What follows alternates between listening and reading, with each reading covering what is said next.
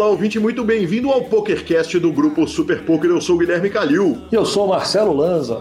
E chegamos à entrevista de Marcelo Miller, exatamente. Você vai para Marcelo Miller, né? com trema, com trema, Rodolfo, para a descrição do nosso programa. Eu não sei nem como é que bota trema no meu computador, mas foi muito legal a conversa é, do Marcelo, que é apresentador do BGCast, faz um trabalho de é, é, é, de desenvolvimento pessoal do poker. Você vai ouvir tudo lá na entrevista. Eu começo lembrando que estamos no Spotify, no Deezer, no Amazon Music, no YouTube e, obviamente, no melhor jeito de ouvir podcasts, os podcast players, os agregadores. Nos indique, nos dê cinco estrelas e indique para todos os seus amigos. PokerCast é trazido a você pelo Fichas.net. Troque suas fichas por eles. Five Card Secrets, a sua escola de poker. Siga-os no YouTube e no Instagram e pelo Poker for Fun. Se você quer ganhar de profissionais, não vai ser no jogo baratinho do Poker for Fun, um clube exclusivo para recreativos, um trabalho meu e do Heron, pelo qual tenho muito carinho e que está cada dia mais legal, com mais gente nova jogando por lá. Perguntas, participações, sugestões, promoções e comentários. O nosso e-mail é pokercast.gruposuperpoker.com.br, Instagram e Twitter, arroba e arroba Lanzamaia. Olha, vou te falar que o senhor tomou falinha lá no final do programa, lá na parte de, de interação com os ouvintes, o senhor tomou falinha nessa frase que o senhor sempre fala. Então, é, é logo mais te contarei. Mais Conta... um dia na vida de Marcelo Lanza, apenas isso. Exatamente. O, o bullying contra o senhor não pode parar. Marcelo Lanza, o senhor jogou? Hum, eu, eu até jogo, mas antes conta pra turma qual que é o nosso, o nosso telefone, por favor. Nosso telefone é 31 97518 9609 para nos mandar áudio, como fez o Renan Detros, que na primeira tentativa de gravação aqui eu chamei de Detran Retos. e Detran é o nosso departamento de trânsito aqui na nossa capital Belo Horizonte. Então, é... mas enfim, o áudio foi do Renan. E para entrar, claro, no nosso grupão do Telegram. Ai, ai, eu, eu já falei, eu jogo muito pouco. Então, mas eu fiquei sabendo que teve gente que jogou esse final de semana. Teve gente que jogou, teve gente que jogou e postou no Instagram, viu? É, inclusive, mandei uma mensagem para o SOP e falei: oh, vocês não estão me, me repostando porque vocês não me seguem. Só isso.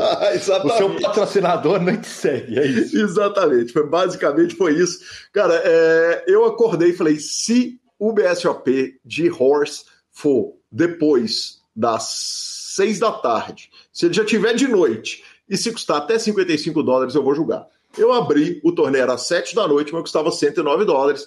Falei, ah, aí machuca um pouco, será? E tal. Enquanto eu pensava, nosso querido Maurício Paulino virou e falou: Gui, joga um satélite, cara. Você classifica, pega a vaga, faz o que você fala no seu programa, né? Ganha aquela vaguinha de 109 por 11 dólares. Eu fui, comprei 22 dólares em fichas para dar dois tiros no satélite, classifiquei no primeiro e joguei esse torneio maravilhoso. Joguei com Muca, minha canhota, o torneio inteiro, que nunca é agradável, né? A presença é sempre agradável, mas o jogador jamais. Alta malandragem dos Mixed Games e o resultado foi o esperado, não arrumamos nada, não.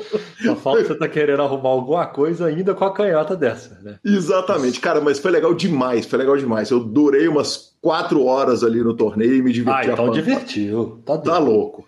Podia ter tá sido louco. muito pior. Muito potencial, era enorme.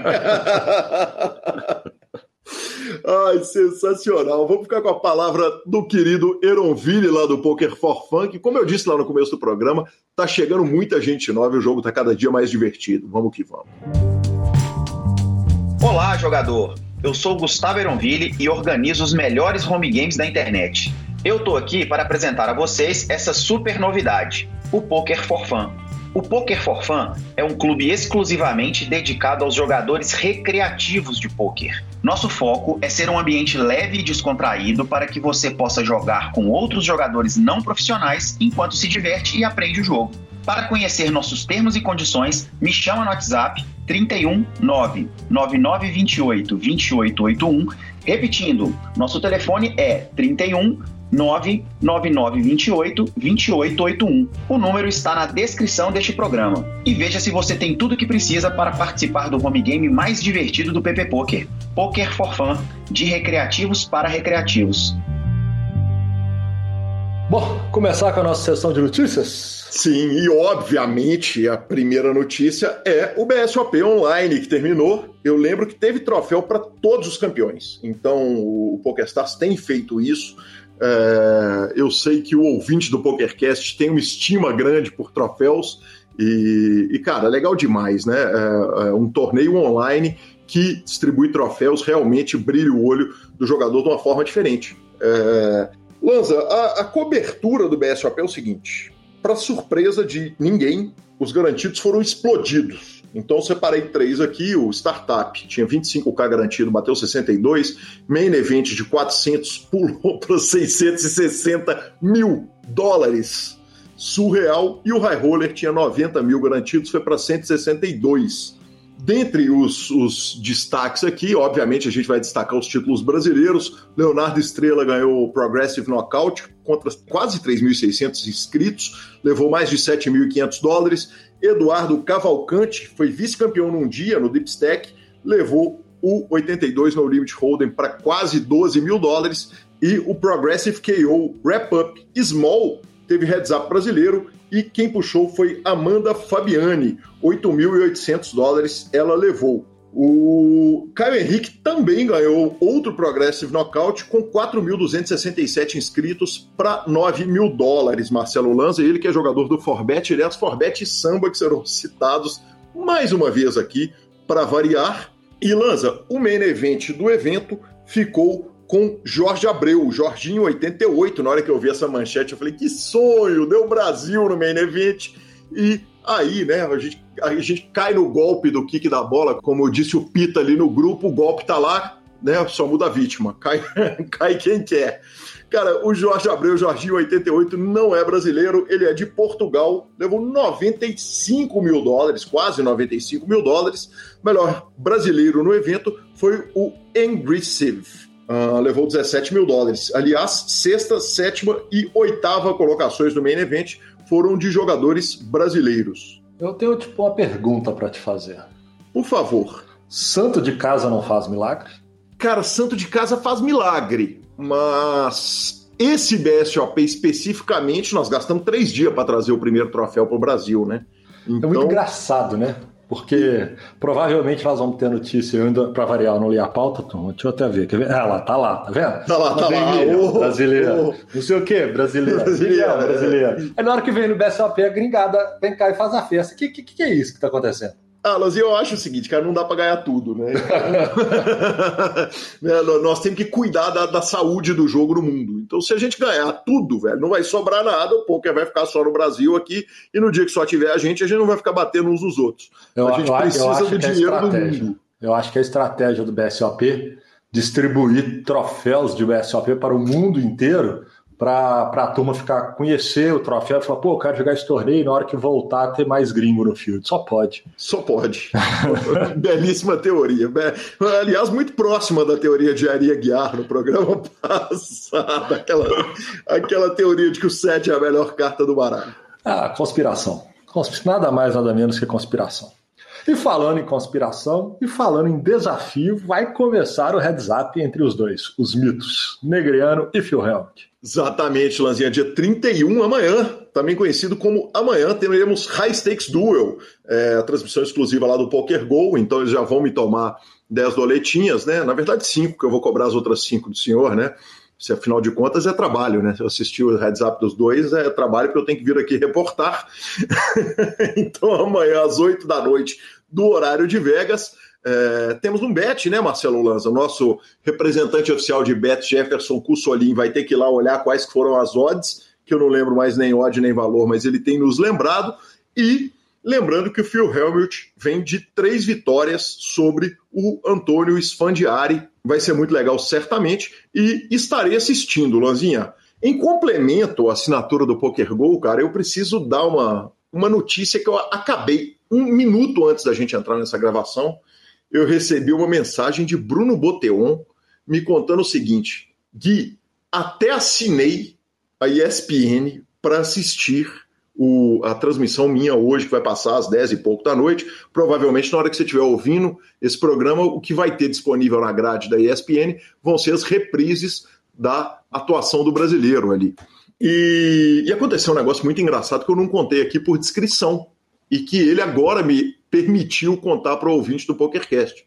É, ele me ligou na primeira transmissão da WSOP, e a de hoje vai ser a terceira, é, e me perguntou como que fazia para assistir, onde que ia passar e tal. Eu falei, pô, vai passar na ESPN, caramba, legal pra caramba e tal, já tô aqui preparado, cerveja aberta para te assistir. Ele mesmo tinha dito que, que abriu uma cerveja, e ele falou, ih, cara, eu não tenho ESPN em casa.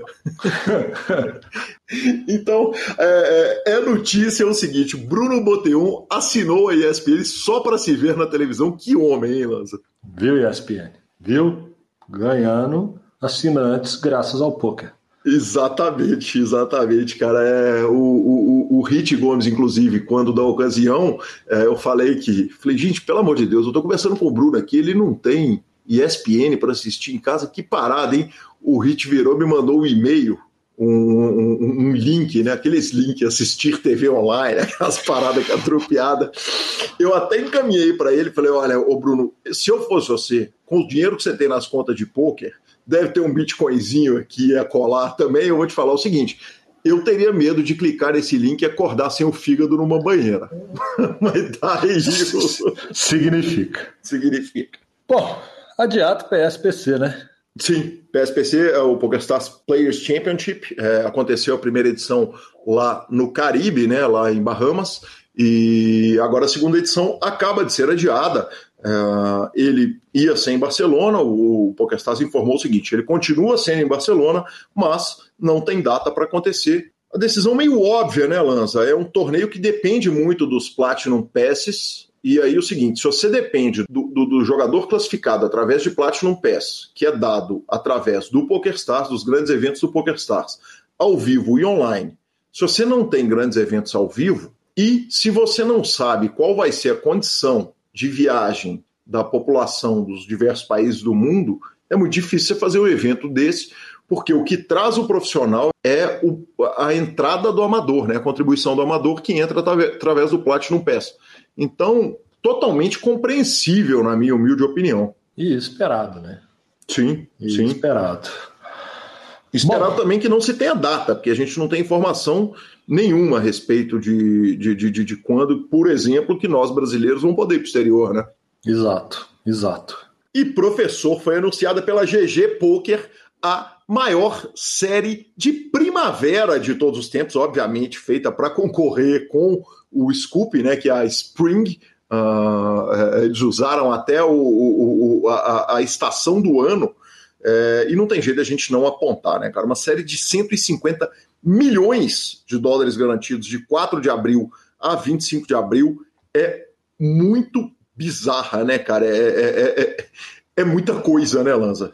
Traduzindo para o preço de hoje, nós estamos falando de quase um bilhão de reais garantido. Não, eu acho que isso está certo, essa conta? Tá, 150 milhões de dólares, o dólar a quase 6 está quase 900 milhões de reais. É assustador o número. Cara, é, é, eu, eu achei até que você estava errado na conta. Não, é, é, assustador o número. Nós estamos falando de quase um bilhão de reais garantido, junto com o Scoop, que já vai ser um absurdo. Então, assim, o mês de abril promete, viu? Promete sim, Lanzinho. Agora, é, sabe o que seria mais legal ainda do que uma série de 150, de, de quase um bilhão de dólares, de, de reais garantidos? Uma série de um bilhão de reais garantidos. com Mixed Games, exatamente, com Mixed Games. Então fica aí o nosso apelo, o apelo desse PokerCast, para que a gente consiga ter um torneiozinho de Res, outro de Stud High-Low, quem sabe um Badug, um Dust to Seven Triple Drop. Badug não, Badug não. Badug não é poker. Badug não precisa, não precisa de desenvolver isso, gastar com isso. Mete um Omaha High-Low, mete um, um mixedzinho, um Seven Cards, um Dust to Seven, já tá ótimo. Olha, você fez o Alan sorrir da casa dele aí com esse comentário, viu, Lando? sensacional, cara, sensacional. Parabéns, GG. É, é, obviamente uma iniciativa que vem por mãos muito boas, né?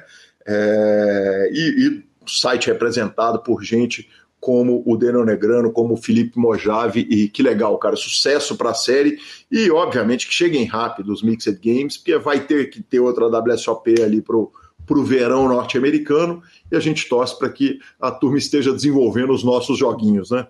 Boa. Bom, bora para a última notícia do dia. Como começar a última notícia do dia? Como começar uma notícia? É, passou o rodo quando você fala de Storm, Mini Sandemilho e Sandemilho? Como é, é que é isso? Eu acho que passar o rodo é uma definição razoável, cara.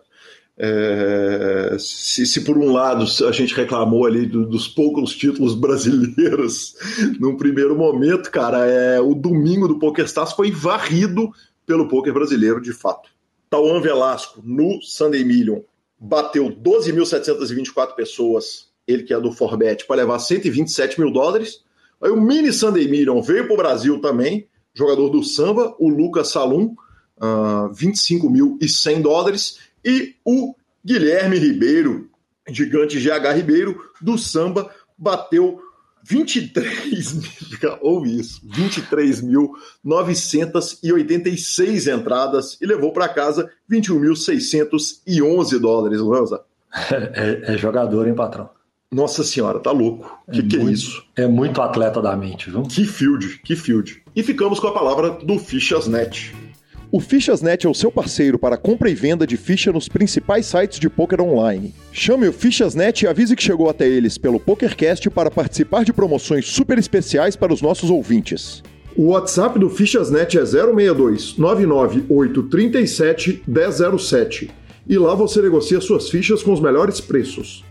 O Fichasnet trabalha com créditos do PokerStars, PariPoker, PP Poker, o Poker, EcoPays e AstroPay Card. Repetindo, o WhatsApp do Fichasnet é 062 99837 1007. O número está na descrição dos nossos programas.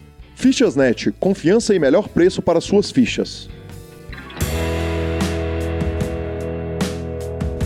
Olá, ouvinte, com grande satisfação chegamos à nossa entrevista e recebo aqui o sensacional Marcelo Miller. Cello, que é um cara da mente. Nós tivemos entrevistas fantásticas com gente dessa área e recebo é, Marcelo Miller. Que prazer te receber aqui. Muito bem-vindo ao PokerCast. Pô, Gui, o prazer é meu, cara. A gente até conversou recentemente lá no, no BGCast, né? E é louco, né, cara? Eu, eu, me vendo aqui no PokerCast, que eu sou daquela leva que acompanhou lá no começo, cara, alguns episódios. Eu lembro de escutar lá no, lá no início, lá 2000 e lá, né, cara? E é, é aquela sensação de, pô, alguma coisa a gente está fazendo de certo, né, cara, para ser convidado, para estar tá ali. Então, é uma sensação muito legal. E eu quero agradecer você, cara, pelo convite. E vamos lá, vamos, vamos, vamos trazer história aí pro pessoal, vamos tentar gerar valor, que é sempre algo, algo importante. E gratidão, cara, antes de mais nada, pelo, pelo convite, para a gente estar tá aí. Que gosto de te receber aqui, eu adoro, sou fã do BGCast, é, costumo brincar que muitas vezes o BGCast me dá trabalho, porque na hora que eu chamo um convidado, eu trago o convidado com todas as histórias, é, e, e, e, eu vou procurar o que, que ele já falou, né, para desviar das balas, desviar dos assuntos que ele já conversou. E quando eu pego o entrevistado que já passou lá pelo BGCast, é sempre difícil, porque as excelentes perguntas sempre são feitas lá, então parabéns antes de tudo. Pô, cara, obrigado. Acho que é, é do mesmo jeito que tá, você se inspira, a gente também se inspira no, no, no, no PokerCast. Também já fiz muito isso, de ir lá olhar, deixa eu ver as histórias, deixa eu entender um pouquinho o cara, onde que eu posso navegar. Então, acho que é um trabalho que se complementa, né, Gui? A gente até falou um pouquinho sobre isso. Acho que é um trabalho que a gente mostra as histórias, mostra o background, e aí vai formando é, uma personalidade de um cara ali que às vezes está na frente e tem muito para agregar pessoal. Então acho que é um trabalho muito legal que se complementa. E obrigado pelo elogio, cara. Para mim, para mim é uma honra mesmo receber esse elogio seu, velho. Nós vamos, evidentemente, conversar sobre o BGCast, como vamos conversar a respeito da sua carreira inteira, mas eu não posso fazer diferente.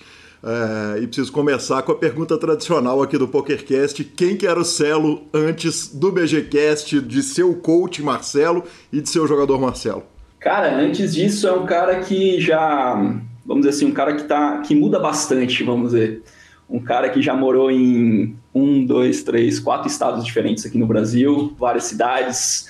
Provavelmente já mudei aí mais de 20 vezes na vida de casa, de cidade e tudo mais. Então, um cara que, que mudou bastante, que fez três faculdades e não terminou nenhuma.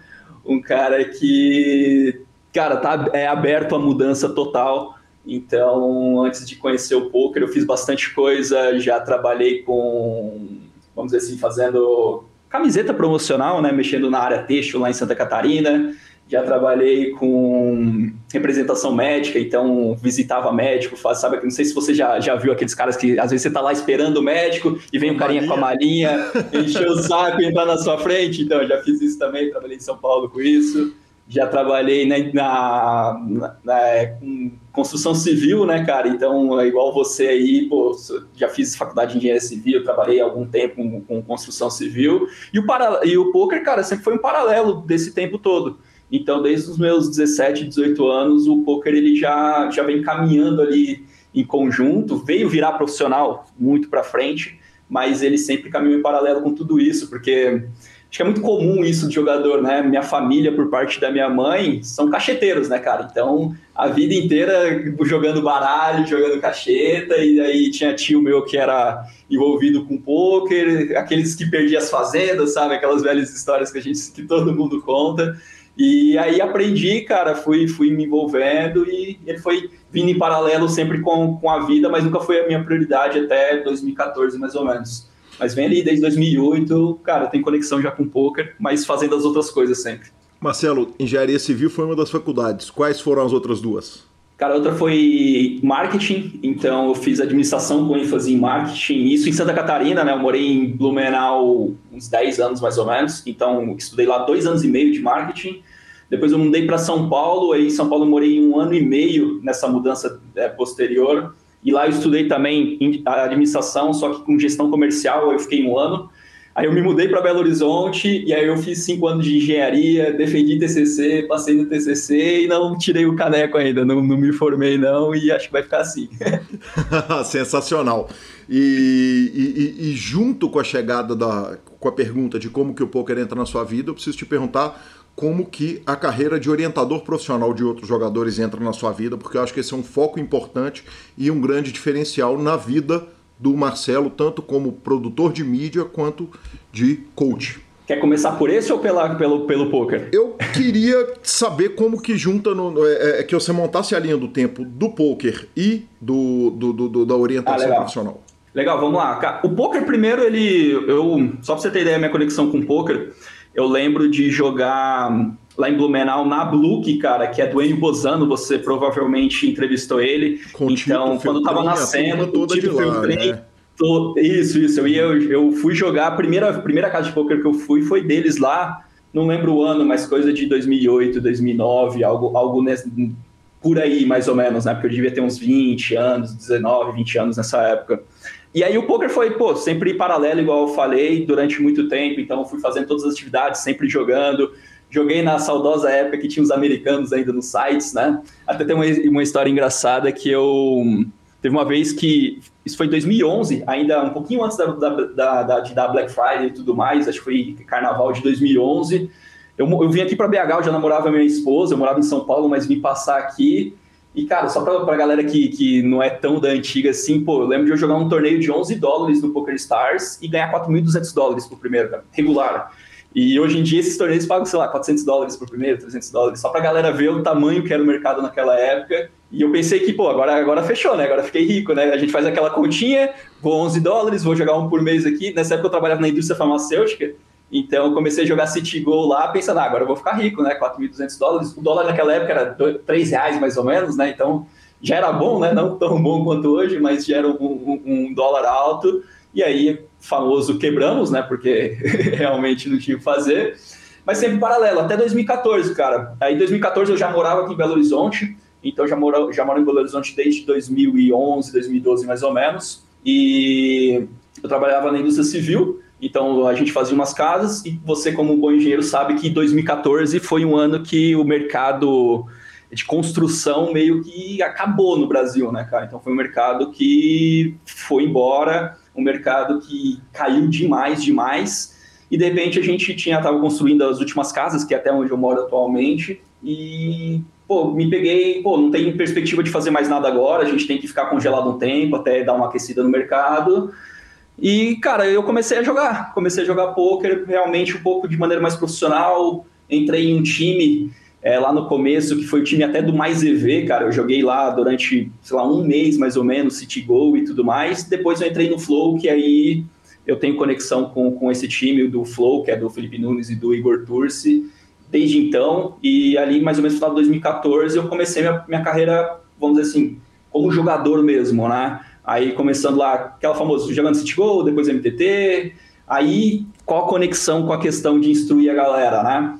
É, como o time era muito novo, rapidamente eu comecei a ter resultado e também ia entrando pessoas novas, eu comecei a dar coach técnico pro pessoal, né? Então comecei a instruir, pô, cara, é, pegava a galera que jogava mais micro do que eu e começava a passar lá as bases do jogo, ensinar as coisas e tudo mais. Então ali começou essa parte, vamos dizer, de lecionar, de trazer conhecimento e tudo mais. E aí foi sempre paralelo, né? Eu fazia engenharia civil, grindava e fazia a parte técnica ali para os jogadores mais novos. E isso foi evoluindo, 2015 foi assim, 2006 foi 2016 assim, 2017 também levando em paralelo. E aí acabou acontecendo uma parada interessante que é o quê? Pô, de repente eu via os alunos ali técnicos tendo mais resultado do que eu nas mesas, né? Aquela, aquele famoso, pô, peraí, cara, meus resultados deram uma estagnada na minha percepção e os resultados dos alunos ali, os caras estavam tendo sempre resultado, eu comecei a me questionar, cara, peraí, acho que a parte técnica não é o problema, né? Onde que está o problema? E aí eu comecei a realmente falar, não, peraí, eu acho que essa parte, acho que é a parte mais emocional, é a parte de organização, é a parte estratégica, em alguma coisa eu tô, não está funcionando muito bem, né? E eu comecei a busca por, cara, meu desenvolvimento pessoal para melhorar minha carreira de poker, né? E foi aí que nasceu que, que meio que eu comecei a ir para essa linha, buscar esse conteúdo e acabei caindo no coaching, acabei prestando isso e aí foi a decisão de deixar o jogo de lado e começar a trazer isso para a galera, mas a linha do tempo é mais ou menos essa ali. Marcelo, era para você. A procura não era para os outros, não era para levar para o seu aluno técnico, era para era o ser humano Marcelo Miller é, evoluir, é, correto? É, o primeiro passo era, cara, eu quero, se eu evoluir aqui, eu vou conseguir performar melhor nas mesas, com conhecimento técnico, eu vou ser um excelente jogador. Minha primeira ideia era essa. É claro que eu já tinha a parte, a parte técnica que eu dava. Eu falei, cara, eu vou poder também ajudar os jogadores tecnicamente, mas começar a falar ali, cara, pô, faz uma preparação, sei lá. Na, na época eu não, não, imaginava o que eu ia ter de conhecimento, mas eu ia poder também ajudar eles nesse quesito. Mas o, o intuito primeiro era para o Marcelo jogador mesmo. E a procura pessoal do Marcelo começa nos caras do poker ou começa nos caras de fora? Quer dizer, você foi bater na porta do Elliot Rowe ou você foi bater na porta do psicólogo de vida, dos caras que cuidavam de, de assuntos off-poker? Cara, o primeiro contato acho que foi com o Goff a respeito disso, porque ele estava fazendo já esse trabalho na época. Então ele tinha saído do poker e ele estava fazendo lá os treinamentos, muito material de desenvolvimento pessoal, fazia para empreendedor e tudo mais. Então, acho que um dos primeiros contatos, assim, foi, foi através dele ali, com o material dele. Então, absorvi muita coisa dele, fiz o treinamento dele lá na época e tudo mais. Mas ainda esse dali, assim, teve os ganhos, mas não foi a virada de chave, né? Aí fui, o Elliot, o Elliot Rowe, eu marquei para trocar uma ideia com ele, mas acabou não rolando. É, mas eu vi como é que era o trabalho dele, aí eu vi que ele fazia um negócio de coach, aí eu peguei isso, eu peguei um outro cara que eu seguia de, de, um, de um mercado totalmente diferente, falando em coaching também, né? Antes do coaching ser esse negócio todo mundo virar coach, era, era, um pouquinho antes dessa fase ainda, né? Depois todo mundo virou coach de tudo, né? Ah, eu sou coach de aprender a beber água. Opa, como bebe água bonitinho, né?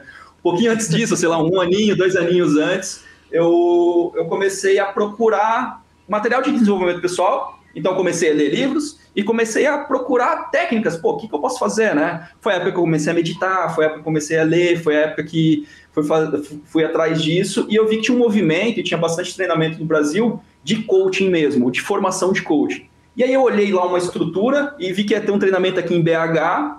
E aí eu fui pegar esse treinamento, fui lá ver o investimento, era um investimento alto para mim na época, e falei, ah, não vai, não vai rolar. E fiquei cozinhando aquilo lá, né? Aí depois foi ter um novamente, e aí no segundo eu falei, pô, não vai rolar, mas deixa eu tentar uma parada aqui.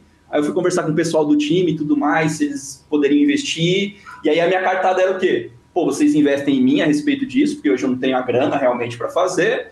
E o que eu posso fazer depois é pegar um período, vários jogadores, e tudo que eu aprender eu vou desenvolver eles também, além da parte técnica, como para pagar esse investimento.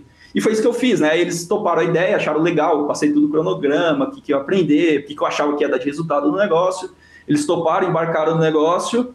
Fui pro treinamento, cara. E no treinamento, aí que virou a chave. Aí eu comecei a ver a vida de uma maneira. Eu digo que foi a hora que eu dei uma acordada, né, cara? Nessa época eu tinha um filho de um ano, meu filho estava com um ano nessa época, então era uma época que você não dorme, né, cara? Não sei se você tem filho, mas já conviveu com criança. Qual que é a idade mas dele? Ele, ele tá com quatro agora. Só que nessa época ele tinha, ele tinha feito um ano, cara. Isso aí foi em fevereiro de 2018 e ele nasceu em dezembro de 2016. Então ele tinha um ano e dois meses, um ano e três meses mais ou menos. Então eu vim de um ano que eu não dormi nada, que foi que ele, ele, ele, ele era uma criança que não dormia muito à noite, né, cara? Então eu vim de um ano bem complexo a respeito disso e fui fazer um treinamento de desenvolvimento pessoal que pela primeira vez na vida eu me perguntei, cara, qual o meu objetivo, o que você quer da vida, onde você se vê daqui a 5, 10, 20 anos. E por mais que eu sempre fui um cara ambicioso, cara, eu nunca tinha feito essa pergunta profundamente, né? E quando eu parei para refletir, cara, eu vi que o meu caminho. E aí a gente tava fazendo as dinâmicas de desenvolver as pessoas, eu gostava de dar aula técnica e eu, cara, pô, isso aqui é legal, cara, eu acho que, acho que vai ser nessa linha aqui, vai ser nesse caminho aqui. E aí, quando eu saio do treinamento, eu passo seis meses atendendo a galera pra, do time, nesse formato, aprendendo. Por quê? Porque era aquele dia que eu tinha feito com, com o pessoal. E de repente eu me vi parando de jogar, cara. Tipo, eu não tinha mais vontade de jogar, mas eu tinha vontade de entender a mente do cara e trazer ferramenta e trazer maneiras de ele lidar com os problemas, em ajudar ele, em tirar o cara das ao swing, em ajudar o cara a se comportar melhor ali como jogador e como profissional. Aí chegou um momento que ficou fácil, assim, parece. Hoje, na época eu lembro que foi difícil a, a decisão, mas hoje olhando para fora foi fácil, porque, cara, ou eu dedico meu tempo para ser jogador profissional, que, cara, na minha. Eu sou um cara muito competitivo também, então se eu vou querer entrar no negócio, vou querer fazer a coisa bem feita. E aí eu falei, pô, para ser jogador de poker e competir no nível que eu quero aqui, eu vou ter que dedicar muito tempo. Para eu ser bom também como coach aqui, desenvolvimento pessoal e tudo mais, vou dedicar muito tempo. Não tem tempo para os dois. E aí eu tomei a decisão, falei, cara, eu vou deixar isso aqui de lado, isso aqui tá começando a funcionar, tá começando a dar certo, e dali para frente, tipo, se eu jogo, cara, é, é até assim, é, fala, Marcelo, você não joga mais? Eu não jogo porque eu, eu sei que eu vou querer me tornar bom. Então, de lá para cá, assim, eu conto nos dedos os dias que eu joguei poker, cara, pra você ter ideia. Eu falo de poker todo dia, eu entendo a parada toda, mas eu acabei me privando de jogar para me dedicar só nisso, para poder realmente ir fundo e fazer o melhor que eu posso, né? Então, então foi mais ou menos essa caminhada aqui. Marcelo, vamos falar rapidamente a respeito do Goff. Eu não sei do momento atual dele, mas eu tenho amigos que trabalham com desenvolvimento pessoal e, e o Goff foi um gênio total e absoluto no poker. Eu não sei o que foi dele no poker e não sei o que foi dele no coaching de fato, porque depois ele saiu do, do, do, do radar de quem gosta de poker, foi para o radar de quem gosta de coaching e é, uma amiga muito querida que é que trabalha com desenvolvimento pessoal, fez o, o, o curso dele e falou o seguinte: o, o Goff era um gênio no que dizia, uhum. no que dizia respeito a, a, desenvolvimento pessoal. É isso, quer dizer, o, o, o gênio que o poker perdeu, ele, ele, ele apareceu em outra área sendo gênio também? Sim, cara, é, assim, ele era muito bom, muito bom mesmo, assim, eu acho que ele pegou toda aquele, aquela dedicação dele que tinha dentro do poker e levou, e eu, e eu, eu digo, cara, ele era melhor no marketing digital daquela época do que não que não era bom, né? Eu só tô falando assim, eu acho que ele era ele pegou uma época muito boa onde era tudo mato a respeito desses temas, né? Uhum. E o conteúdo dele também era muito bom. Hoje eu vou para uma linha diferente da dele. É, o conteúdo dele é muito assim, ah, faz isso, isso, isso, isso que vai dar certo. E eu vou muito para um, uma linha de guia. É o seguinte, cara, como que é a sua vida? Deixa eu entender e vamos tentar dentro da sua realidade e estruturar uma coisa diferente. Então, uma linha um pouco diferente de. A linha dele, por exemplo, que era na época, né? É, pô, você tem que meditar de tal maneira, você tem que tomar tal café, você tem que fazer essas rotinas. Funciona. Eu acho que funciona, só que para pessoas que são semelhantes ao perfil que aquilo dá certo. Eu acho que para o maior, pô, eu acho que, que a individualidade é muito, muito importante. E eu acho, ali tecnicamente, pensando em desenvolvimento pessoal, eu vejo que é, a individualidade tinha que ser levada em conta e a maneira de ele lidar era mais de tipo, ah, faz isso, isso, aquilo. O que ele falava para fazer é muito bom, dá muito resultado, são, são realmente ações muito legais, mas eu tenho uma linha um pouco diferente, mas eu admiro muito, cara, o, o barulho que ele fez e tudo que ele fez, cara, é excelente. Então, acho que respondendo sua pergunta a respeito de genialidade, cara, eu acho que ele fez um trabalho tão bom ou melhor do que ele fez no poker dentro do mercado digital, que era muito forte, e, e, dentro do desenvolvimento pessoal, que na época eu acho que era, se não era o maior nome, estava entre os maiores nomes desse, desse, disso dentro do Brasil, entendeu? Então é um cara que fez isso. Infelizmente, tem uns três anos que ele sumiu do radar, não só do poker, mas de, do mercado todo, cara. E aí eu não sei o que, que, que tá acontecendo, não, não, sei mais dele. Acho que ninguém sabe, na verdade, qual foi o fim, que, que, que, o que, que ele tá arrumando, mas acabou ficando bem off das mídias, cara. Ele ficou off total. Então, hoje em dia eu não sei o que, que, ele, que, que ele tá fazendo, não uma coisa meio Dave Chappelle ali, né? De, de, de repente, no auge de uma carreira, dar um, um sumiço total. Bem uh... isso, cara, bem, bem louco isso. Celo, é, eu, eu queria ouvir de você o seguinte: o quanto você ser um jogador de pôquer faz diferença na hora de você dar instrução e trabalhar o desenvolvimento pessoal do jogador. Nós recebemos outros técnicos de desenvolvimento pessoal que trabalham com métodos diferentes e até pelos nomes, pela grandeza dos caras com quem eles trabalham, a gente sabe da qualidade técnica, mas você tem essa particularidade que eu queria ouvir, o tanto que isso pesa como o Celo é, é, é, é trabalha nesse desenvolvimento. Então, e acho que é bem por aí, sabe? Quando você passa pela dor, quando você sabe realmente o que está acontecendo, quando você vive aquilo na pele, porque assim, ah, vamos lidar com um tilt, ah, vamos lidar com uma do swing, quando você está de fora, é, é mais eu, eu acredito que é mais difícil entender. É então, possível, então, claro. É, com certeza, com certeza. Uhum. As técnicas podem ser as mesmas, mas eu acho que eu acabo, acaba até a linguagem, né, Gui? Então, quando eu vou falar, cara, é aquela linguagem de quem sofreu e de quem sabe aquilo ali, passou por aquilo. E eu acho que isso facilita muito o meu trabalho de entender o lado do jogador. Porque às vezes, cara, vamos lá, às vezes olhando, vamos pegar uma perspectiva assim, cara, tá um jogador dentro de casa, é, com, dentro de casa, com ar-condicionado, se você olhar o gráfico dele overall, um cara super vencedor e não sei o que, e de repente ele tá lá triste pra caramba porque tá numa semana ruim, porque tá passando por down swing. Você às vezes pode tratar até como, ah, cara, pô, bobagem isso, tá ligado? Pô, como que o cara tá passando mal e tudo mais? Agora um cara, porque a gente quando joga, cara, você tem lá as down swings, mas você está tomando várias e várias decisões o dia inteiro, é um desgaste psicológico muito grande. Então, entender isso, cara, eu acho que é um, acaba sendo um diferencial no sentido de conseguir saber melhor o que o cara está passando para você conseguir trazer talvez uma solução melhor, uhum. entendeu? Então, eu acho que isso é igual você, você corre, né, cara? Você pode pegar um, um, um técnico que nunca correu, ele pode te dar todos os negócios, mas o cara que corre lá e o cara que tá lá com a, com a, a perna doendo, sabe que depois de tantos quilômetros o, o, ar acaba e tá chovendo e não sei o que, ele vai ter a vivência. E da vivência, talvez ele vai conseguir trazer analogias, trazer conhecimentos e adaptar melhor a realidade daquele cara. Então, acho que isso é, acaba me, me ajudando muito a prestar um serviço melhor para a galera. Porque quando ele me conta, eu falo, cara, eu sei o que você está passando, eu sei qual é o sentimento, eu sei o que está acontecendo. É, é difícil. É, claro, são, são experiências diferentes, às vezes são proporções maiores do que as que eu vivi. Às vezes eu vivi, sei lá, uma dó swing de X, o cara tá vivendo 10X do que eu vivi.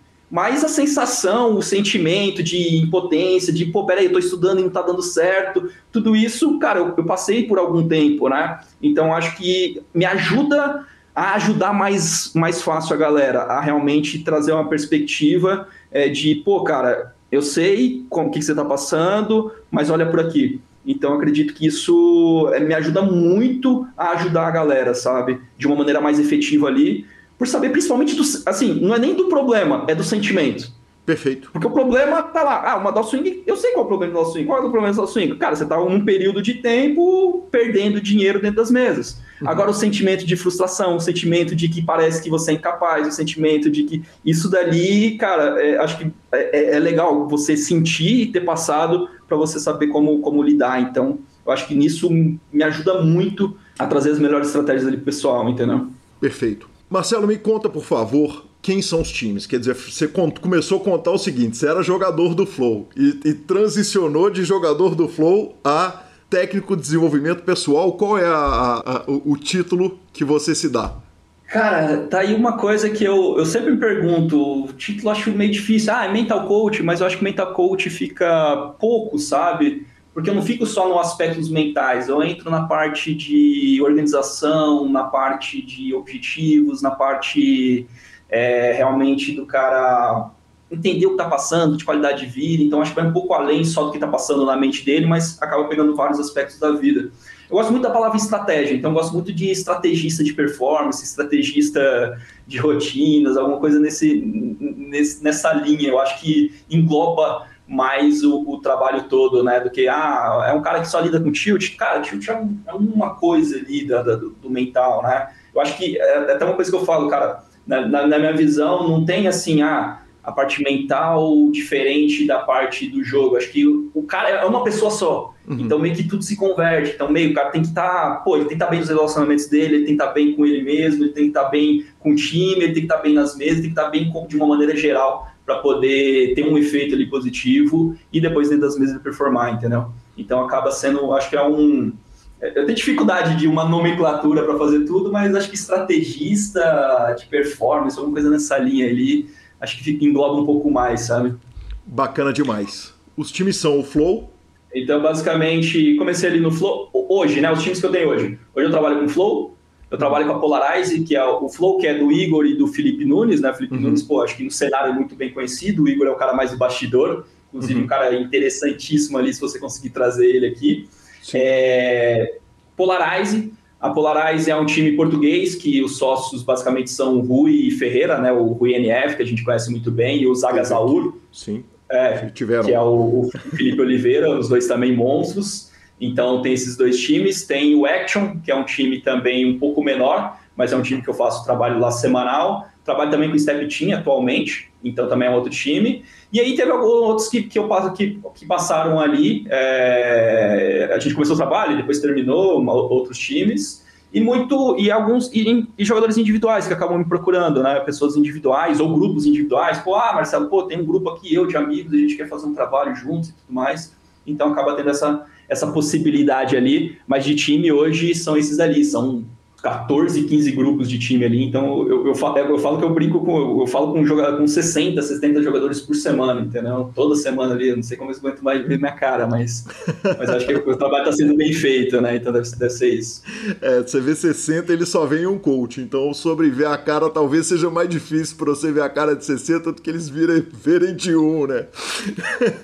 É, eles é, é só eu do outro lado ali, né? Mas, mas é muito legal, cara, você acaba impactando muita gente, assim, muita gente que que sou fascinado por impactar gente, cara. Eu acho que, assim, é, é, o que eu brinco, né? Você escutar de um cara barbudo, barbudo no sentido, assim, de, pô, um cara já pai de família da vida, pô, de alguma maneira você mudou minha vida, cara. De alguma maneira você contribuiu para esse resultado aqui que acabou me levando a tal patamar.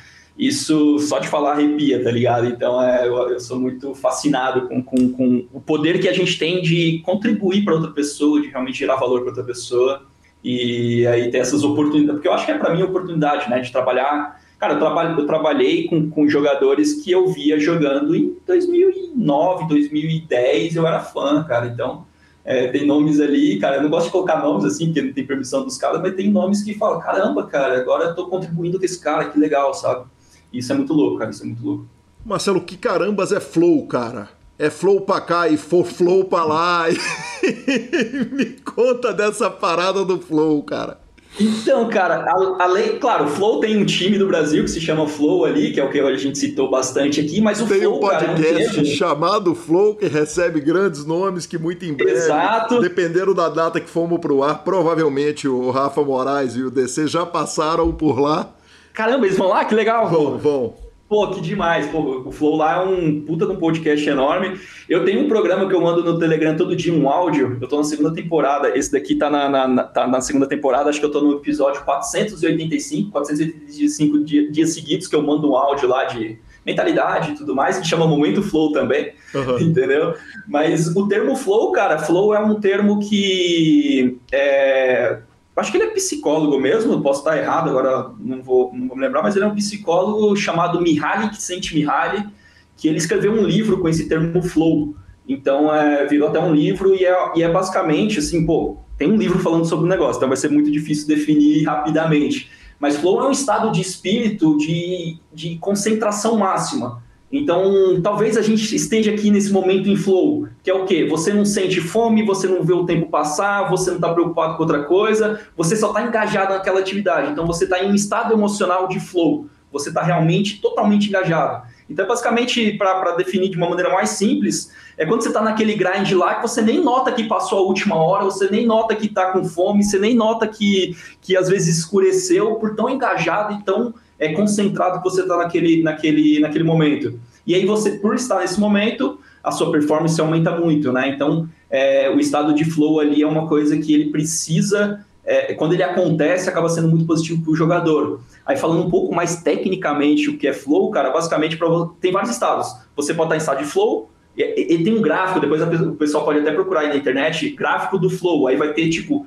vários estados, né? O flow é quando você está totalmente concentrado, e aí depois tem a apatia, tem a questão de você estar tá ansioso, que aí qual é a diferença? Como, como você está num estado de flow bem simples, da maneira mais simples? Quando você tem um alto desafio e alta competência.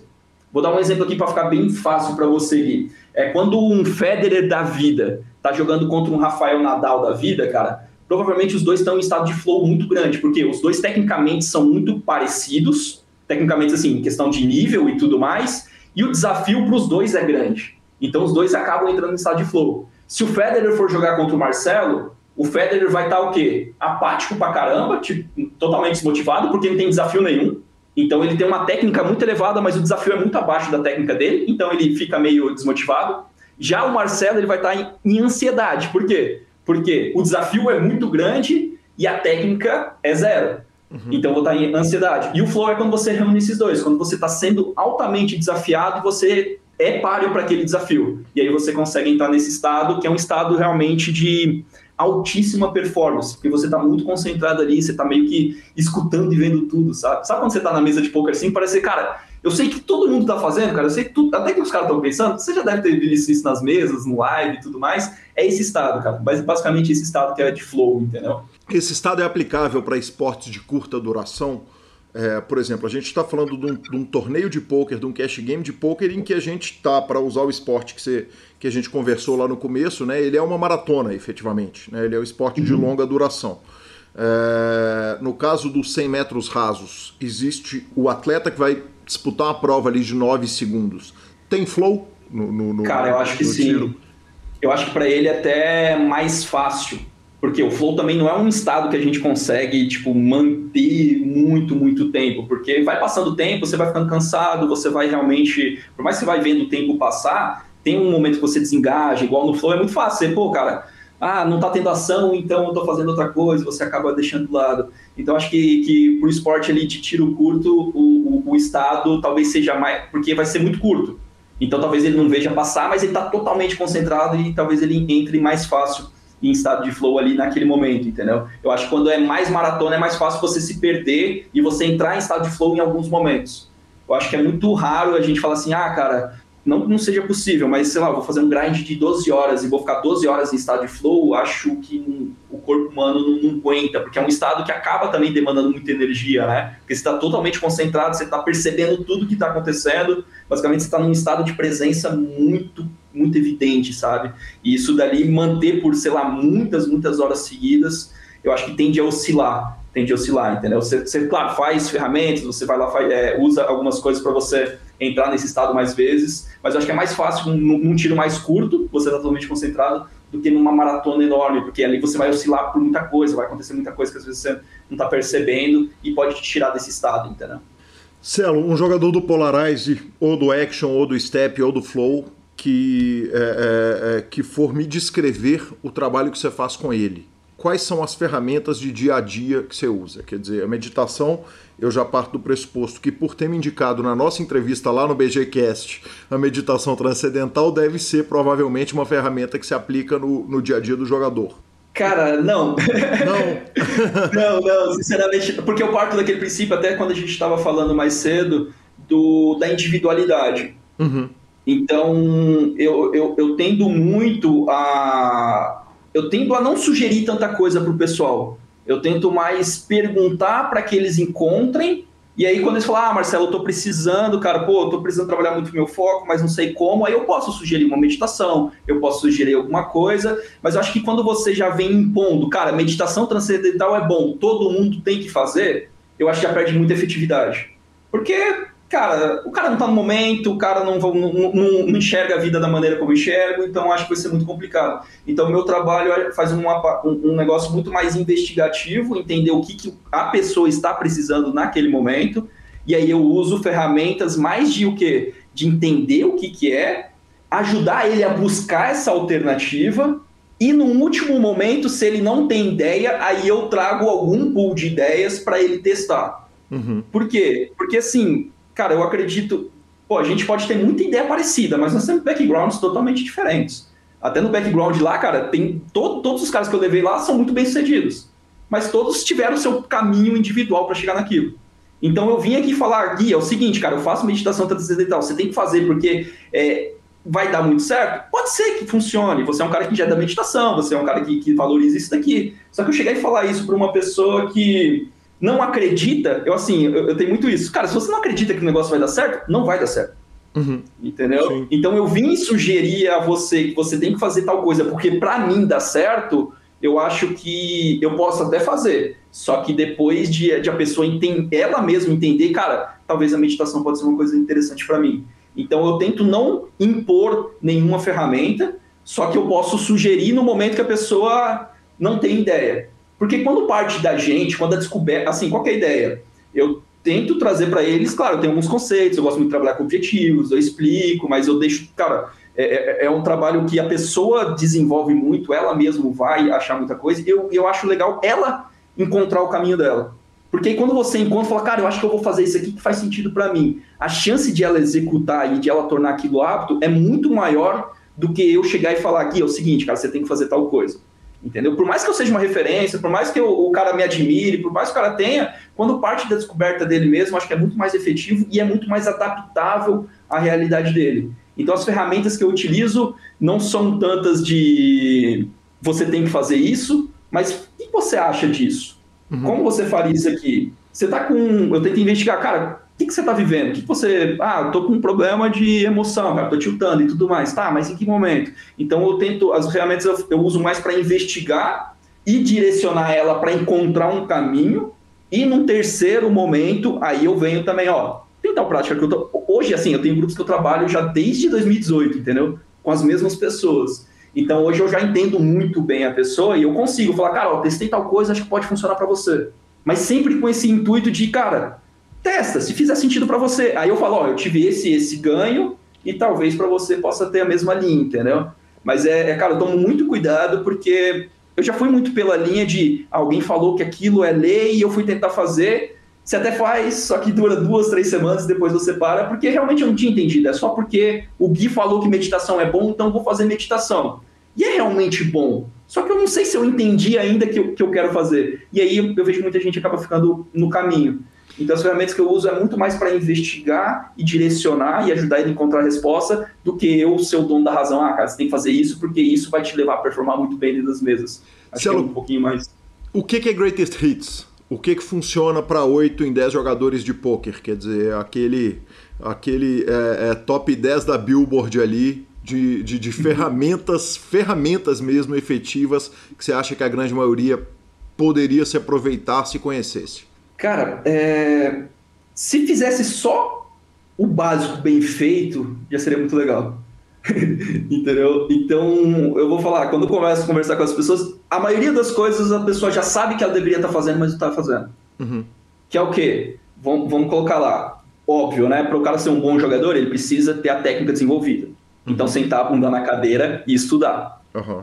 Aí eu venho. Aí, Marcelado, o que você ajuda o estudo da pessoal? Quanto mais organizado você tem os seus estudos, mais efetivo você é a respeito do tempo. Uhum. Então, eu vou trabalhar muito a parte de organização, a parte de realmente a prioridade que você tem a respeito de que estudo você vai fazer agora, em vez de fazer outro, porque a gente tem um pool de muitas coisas para estudar. Uhum. Só que às vezes o cara começa a pegar as coisas aleatórias e é muito melhor ele pegar, cara, qual que é a sua demanda nesse momento? Estuda aquilo ali entendeu? Então acho que assim, tá, é, ferramentas de organização acho que já daria um ganho enorme para muito jogador, cara. Uhum. Que seja manter uma boa rotina, uma agenda, realmente saber quando for jogar. Isso daí eu acho que assim é, já, já daria um, um para qualquer um. E aí eu falo para qualquer pessoa, cara. Aí você fala, ah, o melhor jogador do mundo. Se ele for um pouco melhor organizado, se ele for um pouco mais efetivo no estudo, cara, ele vai ter mais resultado.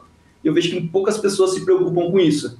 Eles se preocupam, ah, vou sentar a bunda na cadeira e estudar. Aí pega um vídeo aqui, outro ali. Não que isso não vá fazer crescer, mas eu não sei se é a maneira mais rápida de fazer crescer. É diferente você falar, cara, eu tô com problema de, sei lá, no, no range pré-flop do small blind. Aí o que, que, eu vou fazer? Eu vou pegar e vou estudar o River lá no solver? Não, vou estudar o small blind até aquele problema ser sanado. Por quê? Porque aquele problema é um problema muito maior e ele acontece muito mais vezes do que qualquer outra coisa. Uhum. Entendeu? Então acho que isso é falta às vezes de organização e de entendimento de onde você está. Então tem, vamos dizer, ferramentas assim, cara, você precisa ter clareza de onde você está, na minha visão, é bem importante. Você precisa saber para onde você está indo, que são os objetivos que eu sempre falo. Uhum. E aí depois você precisa ter um planejamento, ou seja, uma organização para ligar esses pontos. Entendeu? E isso pode ser no micro e no macro. Pode ser para mim como carreira, ou pode ser para mim como um aspecto do jogo ali. Ah, cara, hoje, sei lá, vou, dar um exemplo aqui, cara, hoje eu não estou envolvido da parte técnica, mas vou dizer assim, cara, ah, meu, meu EVBB em tal posição é 2. E eu queria ter um EVBB 5. Então hoje eu estou no 2 e eu quero ir para o 5. Como eu faço para ir do 2 para o 5? Ah, estudando essa parte. E aí você vai montar um plano de estudos para estudar isso.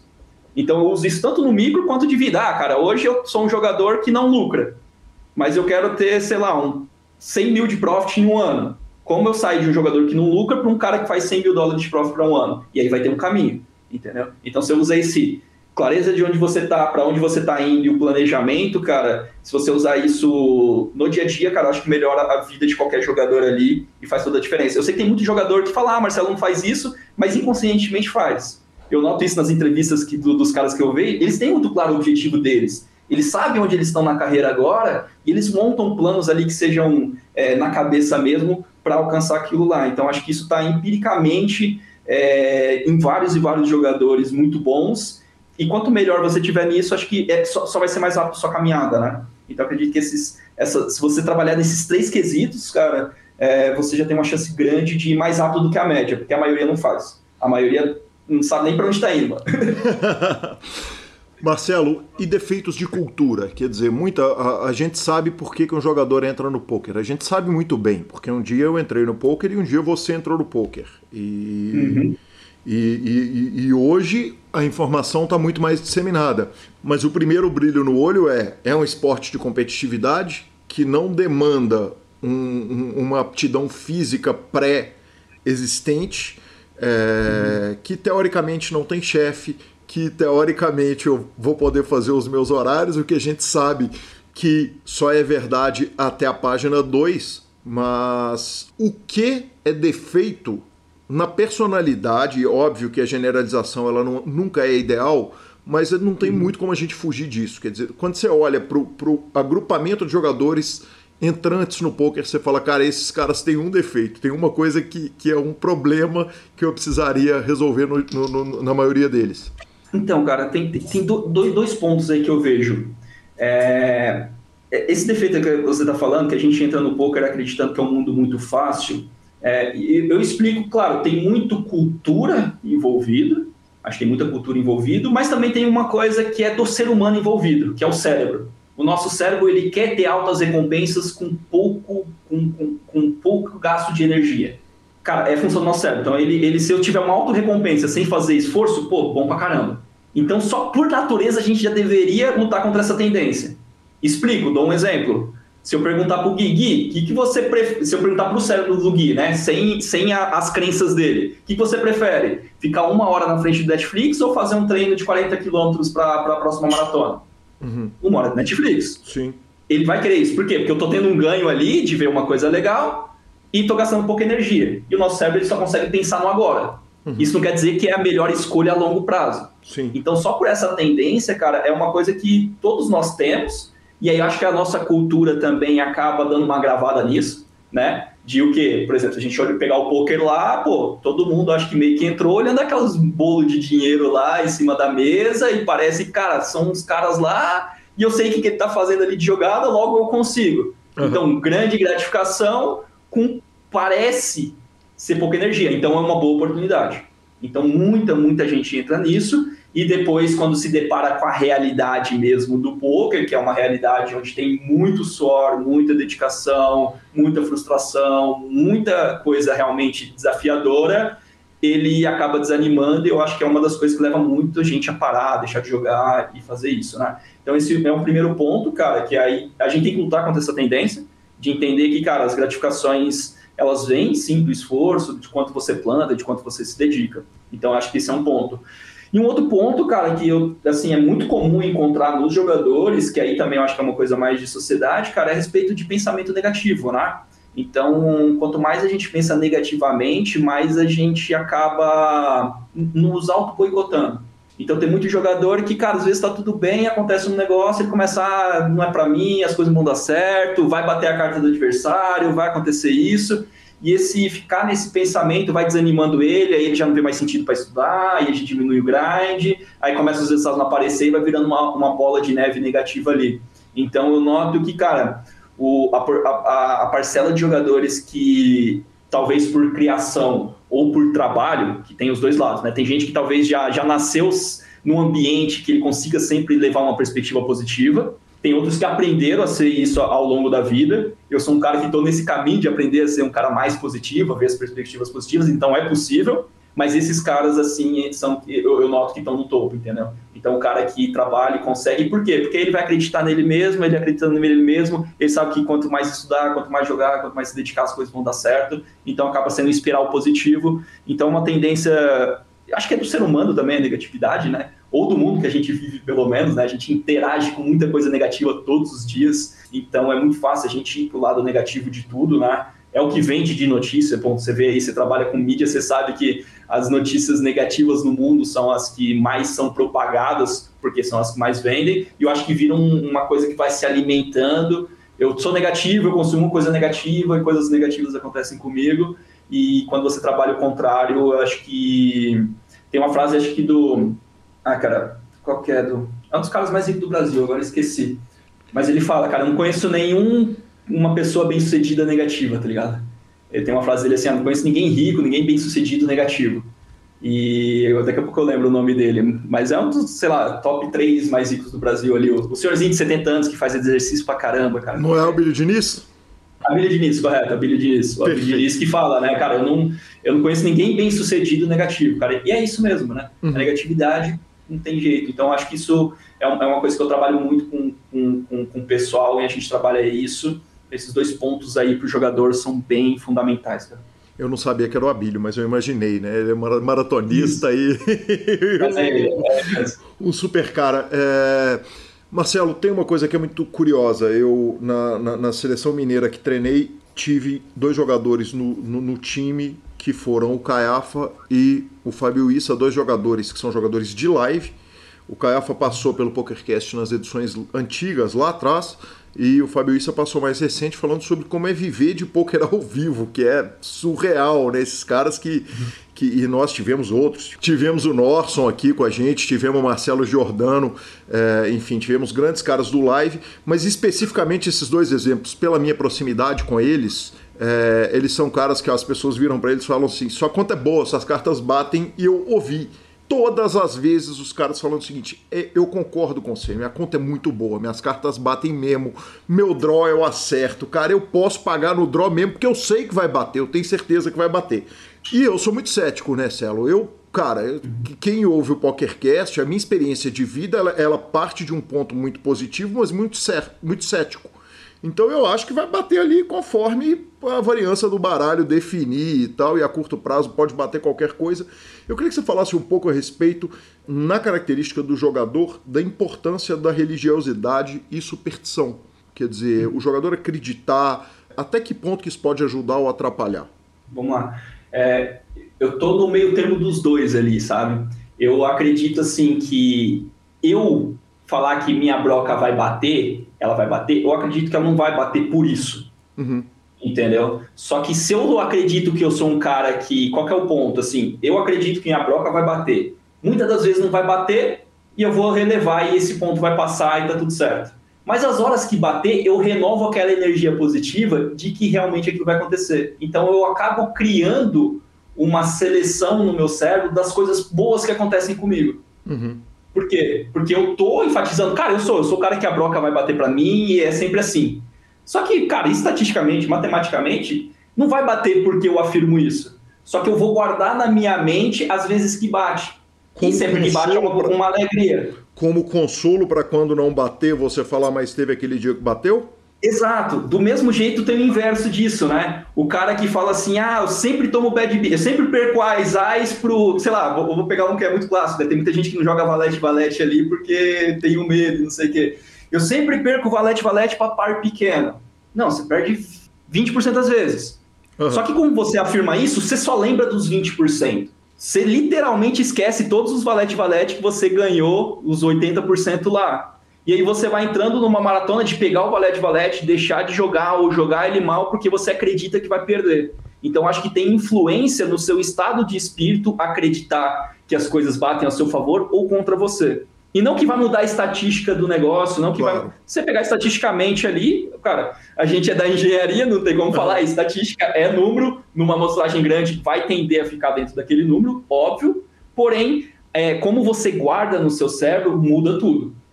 E aí você vai ver uma pessoa que é totalmente positiva de uma totalmente negativa.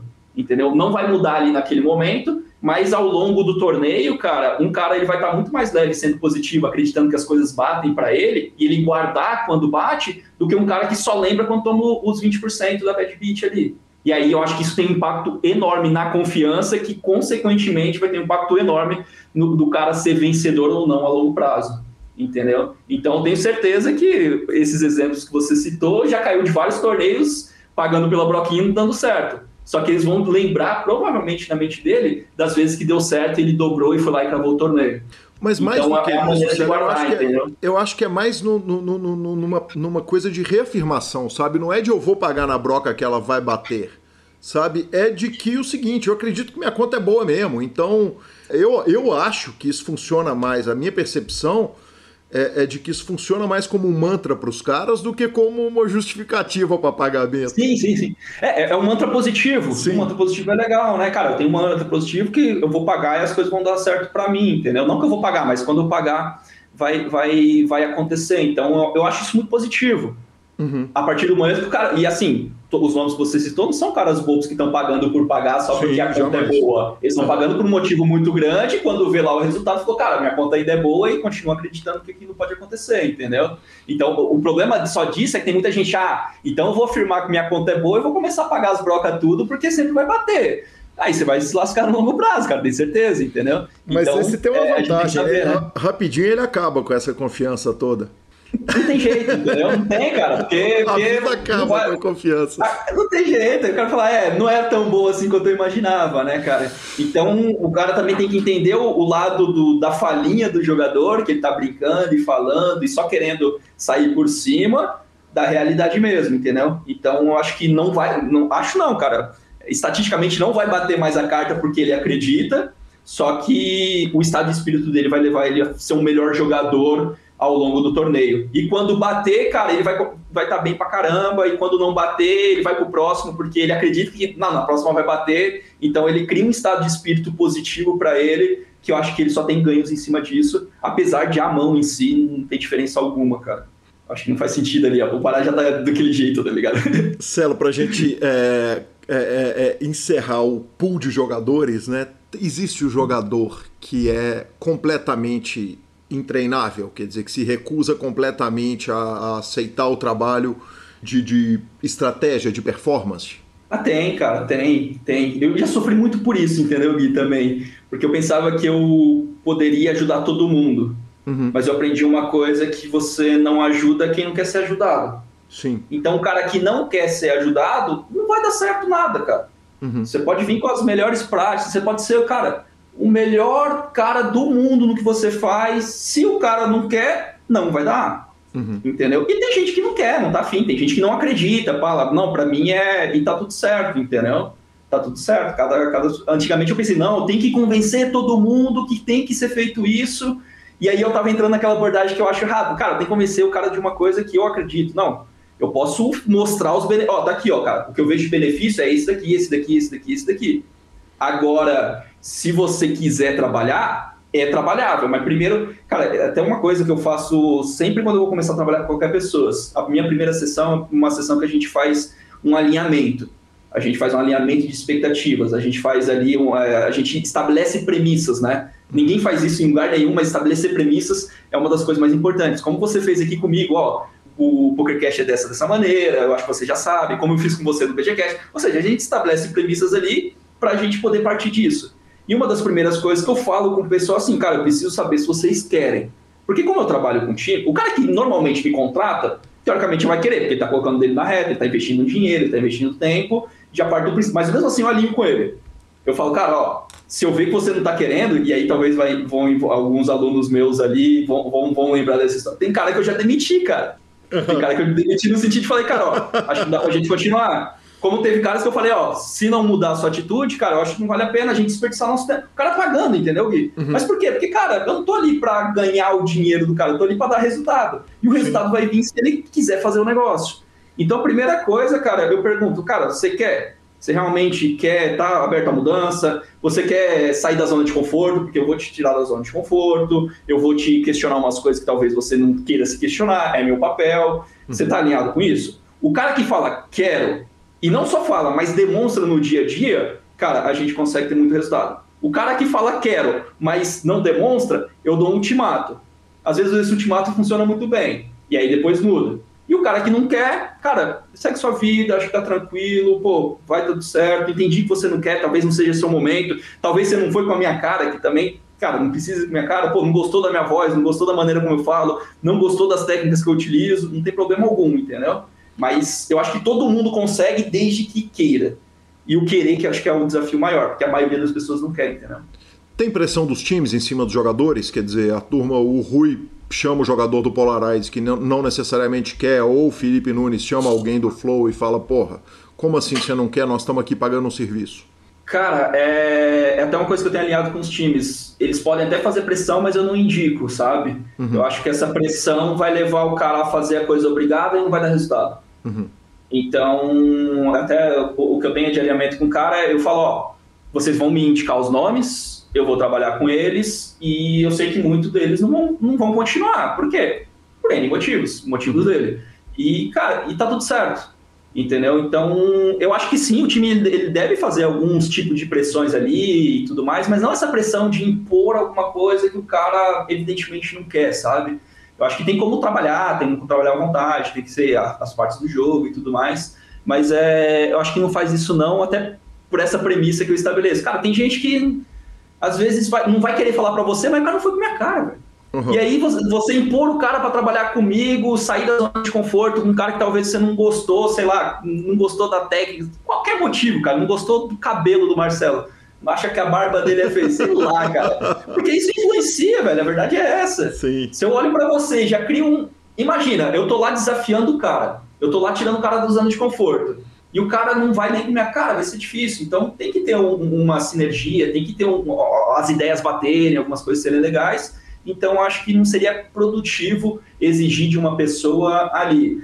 Tem algumas exceções, né? Às vezes o cara só tá meio desanimado, o cara tá meio para baixo, entende que o, o, trabalho vai ajudar, mas fica ali, aí você dá uma pressãozinha, às vezes funciona. Mas via de regra, cara, eu acho que funciona mais para quem quer, para quem. E aí é, é, é como a gente vende um negócio, né? Pô, cara, esse trabalho aqui vai te levar para esse patamar aqui se você se permitir. Você quer ir? Tem gente que não quer. Tem, tem gente que quer falar, tem, tem gente que, cara, eu falar, não, Marcelo, eu quero continuar do jeito que eu tô, cara, tá bom pra caramba. Eu falei, pô, legal, cara, que bom que você tá feliz. Infelizmente eu não posso te ajudar, porque meu trabalho é levar você, às vezes, para um lugar um pouco melhor ali. Se você tá no lugar que você queria já tá, só segue, né, irmão? Não tem muito que eu, eu, eu sou muito feliz por vocês já tá no lugar, quero um dia chegar nesse mesmo estado de espírito que você tá, mas meu trabalho aqui é, tipo, tirar de um lugar e levar para um lugar melhor ali, né? Então, tem, acontece isso também, cara. Às vezes o cara já tá tranquilo, tá confortável, pra ele tá tudo safe e segue a vida. Marcelo, vamos falar um tanto do seu trabalho de mídia, cara. É... Você faz um trabalho que é muito relevante. A, a dor do, do, de ser podcaster é um negócio que só quem é podcaster que sabe. Né? Uhum. Porque é, é, é o segmentado do segmentado invariavelmente é muito difícil colocar dinheiro no trabalho é, e você mantém com regularidade o BGCast, que já foi gravado no, no molde PokerCast e hoje ele funciona mais como uma live que vai para um feed de podcast. Eu queria que você Exato. contasse um pouco a respeito do BGCast, porque, como a gente come, começou a falar lá no começo, é completamente diferente do PokerCast. Né? É um foco de performance, de fato, o que na performance daquele jogador torna ele o jogador que ele é ou o profissional que ele é da, da, da área que foi entrevistado, né? É, e é até legal, cara, ele já nasceu dessa maneira, entendeu, Gui? Porque, sinceramente, cara, é, se fosse para fazer, vamos dizer assim, entrevistas igual vocês fazem, cara, eu não me. Primeiro, eu nunca fui um comunicador, cara. nunca foi minha vibe ser comunicador. Não... É, para mim foi muito desafiador me desenvolver, falar melhor. Eu sempre fui um cara muito introspectivo, que não tem tanta conexão assim. É, então foi para mim assim, não foi aquela coisa natural, pô, vou fazer porque podcast é uma coisa legal de história. E eu acho que você já fazia isso muito bem e não sei se caberia tipo outro no mesmo formato, entendeu? Uhum. Só que o BGcast ele nasceu, cara, de, de algumas coisas, algumas coisas que sincronizaram, né? É, primeiro, ele nasceu de uma vontade de ter boas conexões e de ter papos muito legais.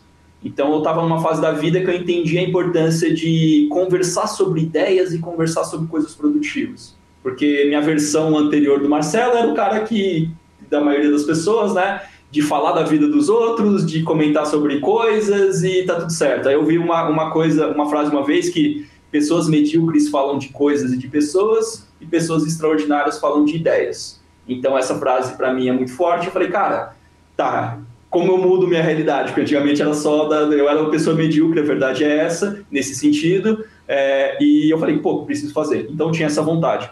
Depois eu estava lendo um livro chamado Ferramenta de Titãs, do Tim Ferriss, e é um livro que ele tem um podcast muito semelhante com o background. Ele, muitas das perguntas foram inspiradas nesse livro. Que então, homem, é Tim lendo... Ferriss, inclusive, né? É. Ele é demais.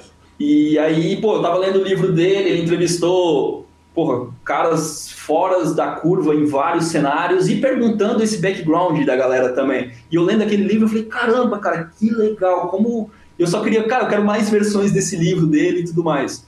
E um terceiro ponto, cara, eu tive um, um, uma vez que eu já trabalhava com essa parte de coach e tudo mais, uma reunião com o 22 Enantes, que é o Gustavo Maceloto, que já esteve aqui também, né?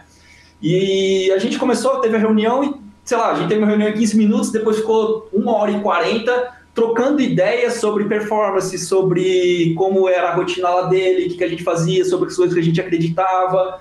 E eu saí com aquela sensação, falei, cara, isso aqui devia ter sido gravado, cara, porque, mano, ah, quanta coisa legal que a gente conversou. E eu juntei esses, três, esses três conceitos e falei, cara, vou fazer um podcast com essa abordagem, de trazer o background da galera, de entender o que está ali por trás. Por quê? Porque eu, como jogador, eu pensei, cara, se eu tivesse isso na minha época como jogador, nossa, me agregaria muito valor para entender o que os caras do lado do topo estão fazendo. Só que na época que nasceu isso dali, cara, era um sonho, né? Então fui lá, fiz a primeira entrevista, inclusive fiz com o Felipe Nunes, que é o cara, um cara que eu tinha muito contato. Depois eu fiz um cara que também era amigo meu do jogo. Aí de repente eu mandei, eu não tinha contato no poker, eu tinha, eu vivia aquele mundinho muito fechado do time onde eu tava ali e grindando hard, né?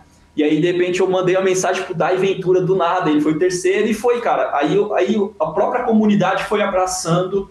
Pô, cara, eu vi entrevista com tal cara lá, que legal. Aí foi facilitando fazer entrevista, sabe? Porque é um material que o jogador acaba gostando muito.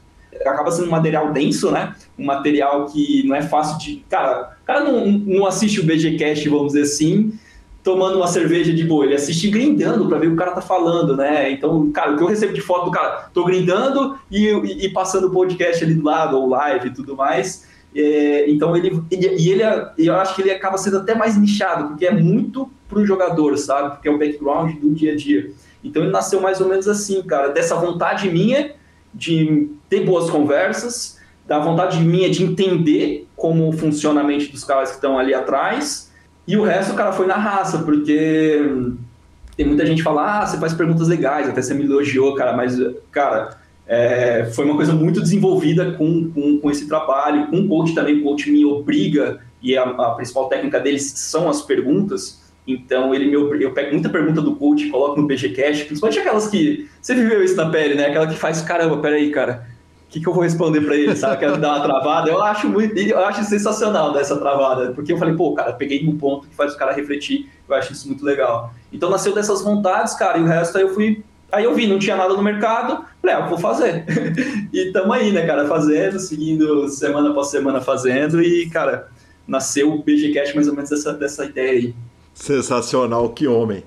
Marcelo, por fim, eu preciso te fazer uma pergunta que é inevitável quando a gente conversa com alguém que trabalha é, é, especificamente com a cabeça do outro. Como que o Marcelo se cuida? Quer dizer, onde que, em que porta que você bate quando quem está precisando do respiro é você?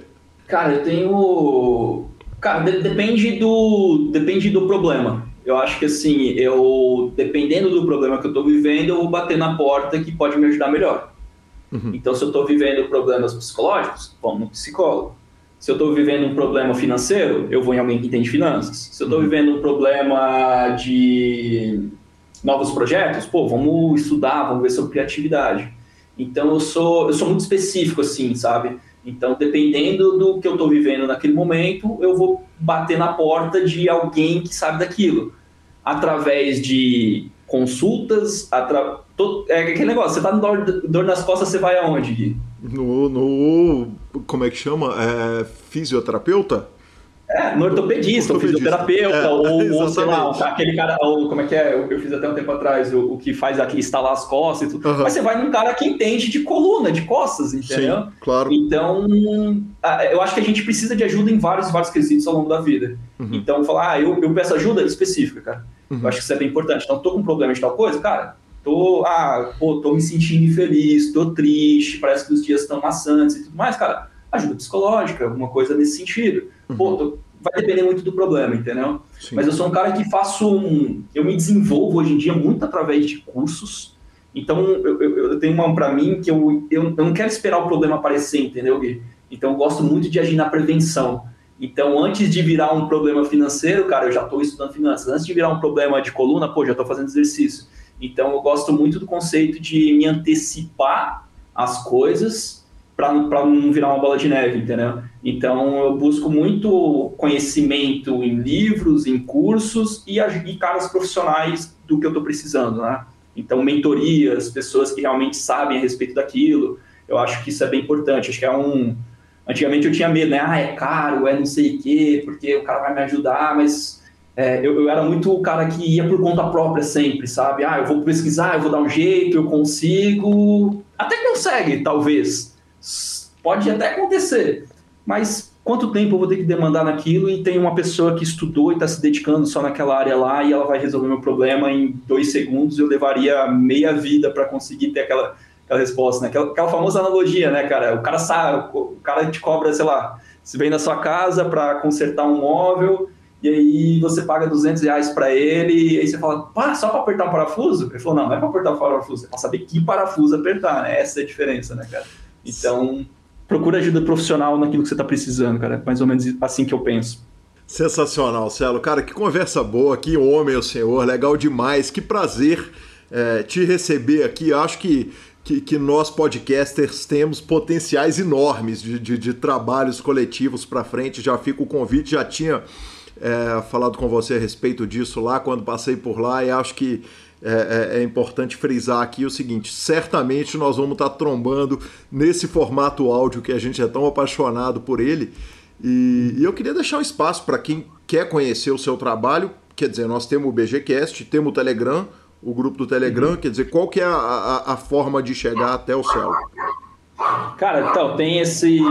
Aí depois eu posso até passar os links, deixar tudo para vocês, mas é basicamente eu gero conteúdo no Instagram direto. Então, tem vídeos lá diretamente, tem conteúdo no Telegram, que aí são áudios que eu mando lá diretamente, o BGCast, que aí fica disponível semanalmente, tem a parte do YouTube, e de geração de conteúdo ali. Para entrar em contato comigo, acho que o Instagram é o mais fácil, cara. Mandar uma, uma mensagem lá no Instagram, querer conhecer alguma coisa. Tem um curso online também, para quem interessar, pô, talvez eu não consiga, sei lá, contratar o Marcelo, e até por questão de tempo, hoje em dia está um pouco complexo é, de atender ali pela demanda que eu tenho de grupos. Eu tenho um treinamento que tudo isso que eu expliquei hoje está lá, entendeu? Com as ferramentas de perguntas e tudo mais, com esses pilares que eu falei. Então, quem tiver interesse também. Antigamente eu montava turma, só que demanda um tempo enorme, então hoje em dia eu já deixo aberto para quem quiser entrar lá e poder fazer também. Tem toda a disposição, posso deixar o link também com vocês. E aí é mais contato direto, cara. Acho que o Instagram é o primeiro caminho, depois a gente vai para o WhatsApp, troca ideia. Eu sou muito acessível, cara. Eu respondo todo mundo, então pode mandar pergunta lá. É, qualquer dúvida, qualquer coisa, estou sempre à disposição para responder, cara. E certamente trombaremos lá pelo Clubhouse, né? Que foi onde isso tudo começou. É importante no, no, naquela conexão com a verdade, com o ouvinte, né?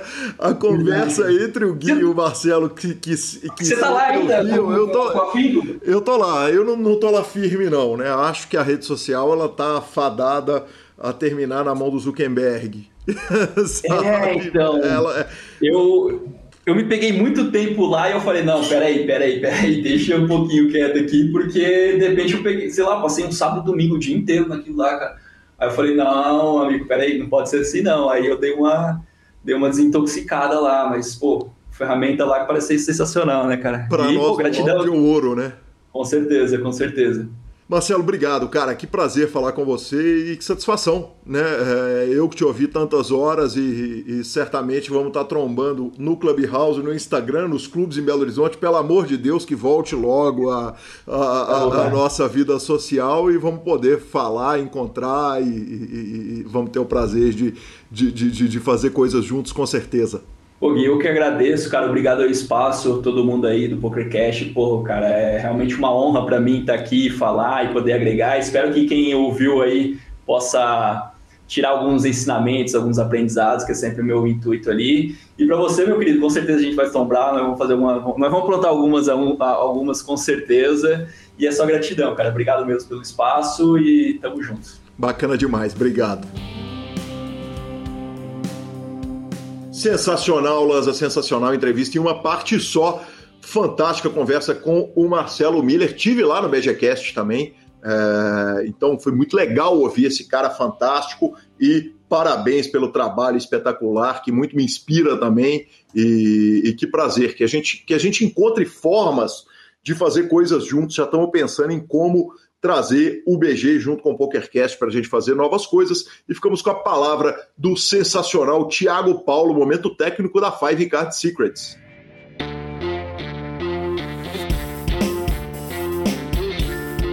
E hoje recebo o Thiago Paulo para a gente fazer um bloco diferente, perguntas e respostas.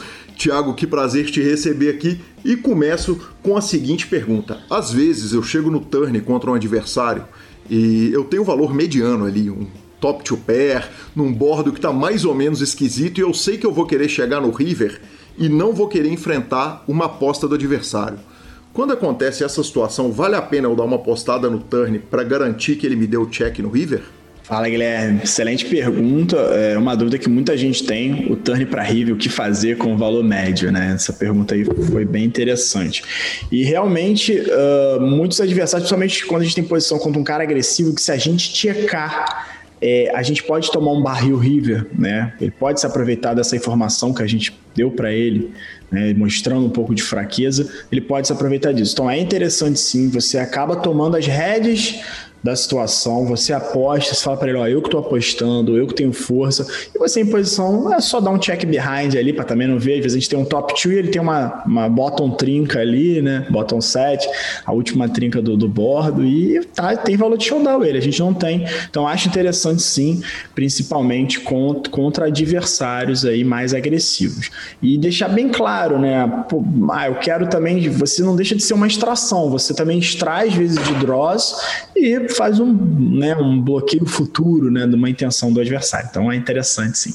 Bacana demais. Outra pergunta, Thiago. É, às vezes a gente está com uma mão que tá nuts, mas num jogo muito multi-way, numa mão que está muito multi-way, tem muitos adversários na mão, e você sabe que você vai tomar call de todo tipo de adversário.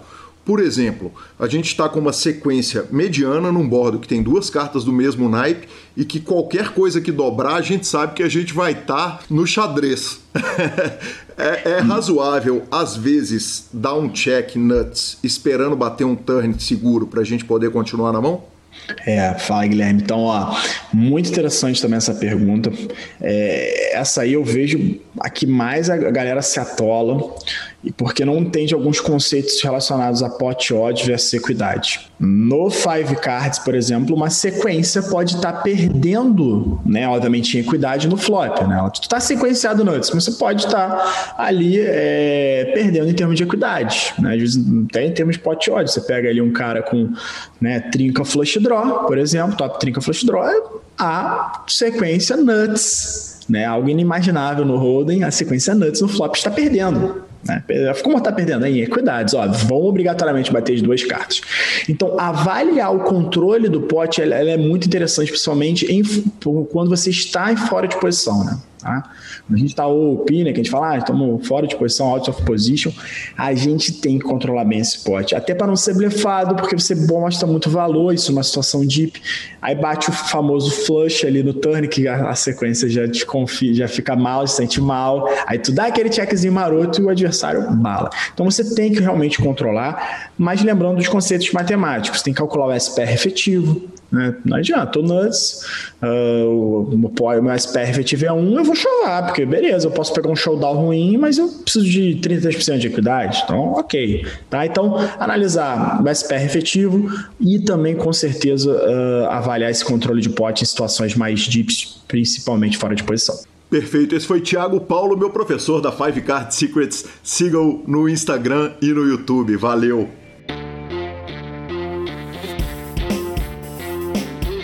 Bora de redes sociais?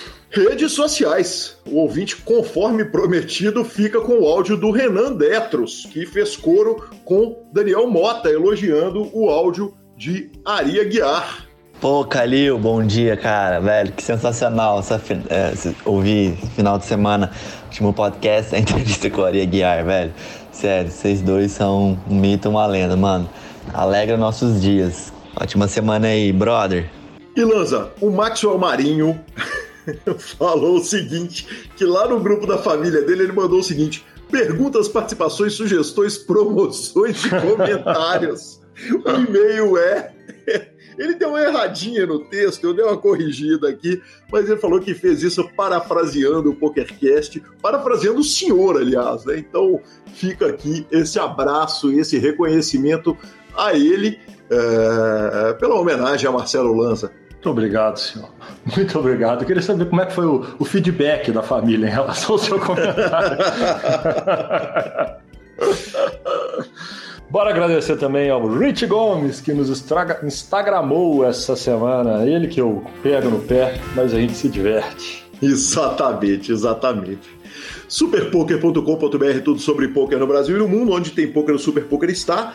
Na aba de clubes, temos a guia de clubes do Brasil, onde jogar e a agenda diária de torneios. Na aba de vídeos e no YouTube, transmissões ao vivo dos maiores torneios de poker do mundo, análises técnicas, programas de humor, entrevistas icônicas, mesa final do BSOP, do qual falamos, e claro, o PokerCast, revistaflop.com.br, a sua revista de poker há mais de uma década contando as grandes histórias do poker, e mibilisca.com, cobertura mão a mão de torneios pelo Brasil e pelo mundo. Dica cultural. Lança ali um livro essa semana muito legal, cara. É, foi recomendação da Amazon e eu tenho uma fila enorme de livros, sempre, né? E aí eu vou dando umas furadas de fila com os troços meio nada a ver. E o retrato do artista quando velho, do Joseph Heller, ou Hiller, é, é, é, um livro muito legal a respeito de, de um escritor que está no final de sua vida e sem muita inspiração é, sobre o que escrever. E essa é a história do livro que é delicioso, valeu cada minuto aí investido. Então fica aí a dica e aproveito para dar uma dica que a Flora mandou no Instagram, no Telegram para gente, que é o Diário de um Dealer no YouTube.